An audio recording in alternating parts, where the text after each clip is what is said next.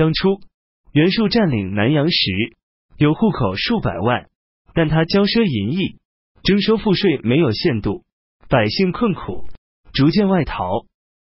他与袁绍结下怨仇后，两人自树立党羽，寻求外援，互相算计。袁术勾结公孙瓒，袁绍则联合刘表。当时豪杰多数都归附袁绍。袁术愤怒的说：“这些小子不跟随我，反而跟随我们家的家奴吗？”他还给公孙瓒写信说：“袁绍不是袁家的儿子。”袁绍听到后大怒。袁术派孙坚去攻击荆州刺史刘表，刘表派部将黄祖在樊城和邓县一带迎战，孙坚打败黄祖，于是围困襄阳。刘表派黄祖成夜偷偷出城。前去调集各郡的守军，黄祖率军想要返回襄阳时，孙坚迎击，黄祖败退，逃入岘山。孙坚乘胜连夜追赶，黄祖的部曲潜伏在竹林树丛之中，用暗箭将孙坚射死。孙坚生前推荐的孝廉长沙人桓阶觐见刘表，请求他归还孙坚的尸体安葬。刘表为他的一举所感动。表示同意发还。孙坚哥哥的儿子孙班率领孙坚的部队投靠袁术，袁术又上表推荐孙班担任豫州刺史。从此以后，袁术不再能战胜刘表。当初董卓入函谷关时，刘朱俊镇守洛阳，而朱俊暗中与山东地区的将领们联络，他怕董卓发觉后会出兵袭击，就逃到荆州。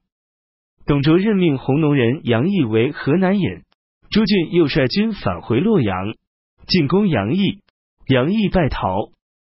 朱俊见洛阳已残破不堪，便向东移驻中牟县，同时向各州郡发出公文，号召各地派军讨伐董卓。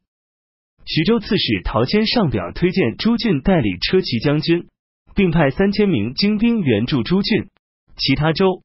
郡也纷纷响应。陶谦是丹阳人，朝廷因黄巾军侵扰徐州，便任命他为刺史。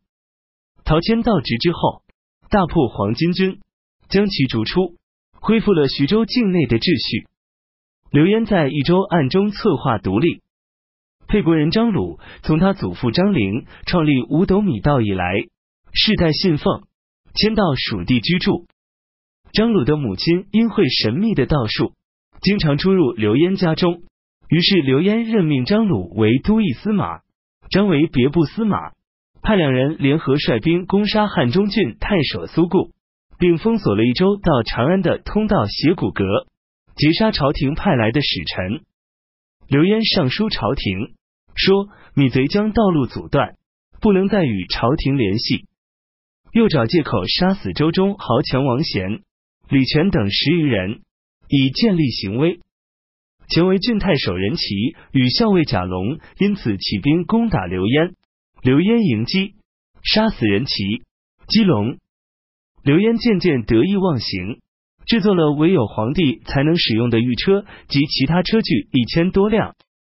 荆州刺史刘表为此上书说：刘焉在益州处处仿效皇帝，就像子夏在西河模仿孔圣人一样。当时，刘焉的儿子刘范为左中郎将，刘旦为治书御史，刘璋为奉车都尉，都跟随献帝住在长安。只有小儿子别部司马刘茂一直跟随在刘焉身边。献帝派刘璋到益州，向刘焉讲清道理，刘焉则将刘璋留下，不让他再回长安。公孙度的声威远传海外。中原地区人士为了躲避战乱，纷纷归附他。北海人管宁、丙原和王烈都前往投奔。管宁少年时与华歆是朋友，曾一起除菜，看到地上有一块黄金，管宁继续挥除不止，视黄金如同瓦砾。华歆却将黄金拾起后又扔掉。人们从这件事上判断出他们二人的优劣。丙原曾到远方去游学。八九年后才返回家乡，老师和朋友们以为他不会喝酒，所以只拿来米和肉为他送行。丙原说：“我本来有酒量，只是因为怕荒废学业，才将酒戒掉。如今就要与你们远别，可以喝一次。于是与众人坐在一起饮酒，喝了一天也没醉。管宁、丙原都以节操高尚而闻名于世。公孙度听说他们来到辽东，便准备宾馆迎候二人。管宁见过公孙度之后，就在山谷中修建小屋。当时前来避难的人大多居住在郡城南郊，而唯独管宁住在北郊，表示他不想返回家乡。后来人们渐渐的在他的周围落户，不过一个月就形成了村庄。管宁每次见到公孙度，只谈儒学经典，不涉及世事。回到山中，则专门讲授《诗经》。尚书沿袭古代祭祀的礼仪，只会见学者，不见其他的人。因此，公孙度因管宁为人贤明而不再提防他，民间则受到他品德的感化。丙原为人性情刚直，喜欢评价人物，抨击不合理的现象。从公孙度以下的各级官吏都对他表示不满。管宁对丙元说：“隐藏的龙。”以不为人所见而成其德，不合时机而发表意见，都会招来灾祸。他秘密教丙元逃回中原。公孙度听说后，也没有派人追赶。王烈气度宽宏，学业精深，年轻时名望在管宁、丙元之上。他善于教诲，乡里有人偷牛，被牛的主人捉住，偷牛贼请求说，甘愿受刑被杀。只求不让王烈知道。王烈听说后，让人前去看他，并送给他一匹布。有人询问送布的原因，王烈说：“偷牛贼害怕我听到他的过失，表示他还有羞耻心。既然知道羞耻，就能够生出善心。我送给他布，就是鼓励他从善。”后来，有一位老人将佩剑丢失在路上，一位行人看到后。便守在旁边。到了傍晚，老人回来，找到了丢失的剑，大为惊奇，便把这件事告诉王烈。王烈派人调查，原来守剑的人就是从前那个偷牛贼。民间发生争执后，去请王烈裁决，有的才走到半路，有的只看到他的住宅，便纷纷退回去，向对方表示让步，而不愿让王烈知道他们有过纠纷。公孙度想任命王烈为长史，王烈推辞不受，而去经营商业来贬低自己，表示无意为官。公孙度这才作罢。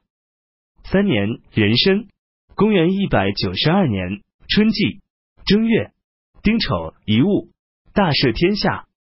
董卓派牛辅率军住在陕县，牛辅分别派遣校尉北地人李、张掖人郭汜。